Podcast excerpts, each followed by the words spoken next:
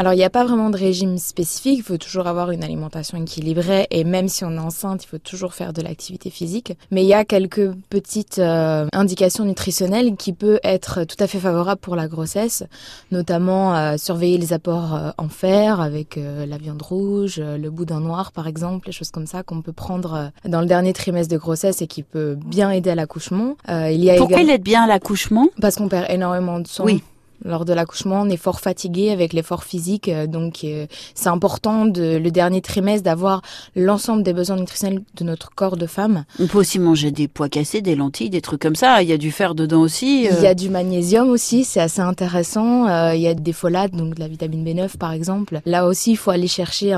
souvent, les femmes enceintes sont supplémentées en acide folique, mais c'est intéressant d'aller, par exemple, déguster des légumes à feuilles vertes qui sont naturellement riches en folates et qui peuvent être tout à fait bénéfiques pour la Donc, croissance du bébé. Salade, poireaux. Voilà, euh, tout ce qui est vraiment à légumes verts. Donc euh, les épinards, euh, la roquette, les choux. Il faut savoir que quoi qu'il arrive, euh, si la femme enceinte a un, bon état clinique, l'enfant il prend ce dont il a besoin. Si euh, la femme enceinte ne l'apporte pas par l'alimentation, il va aller le chercher dans les réserves. Donc ce qui est important dans l'alimentation de la femme enceinte, c'est vraiment d'apporter tous les éléments essentiels pour se protéger soi, femme, qui euh, a un corps qui change continuellement. Donc effectivement, on va aller chercher la vitamine D, souvent supplémentée, les folates également, mais euh, les oméga 3 qu'on peut aller chercher dans les poissons, par exemple tout ce qui est poisson gras, puis euh, le calcium dans les produits laitiers, surtout très important pour le développement du bébé.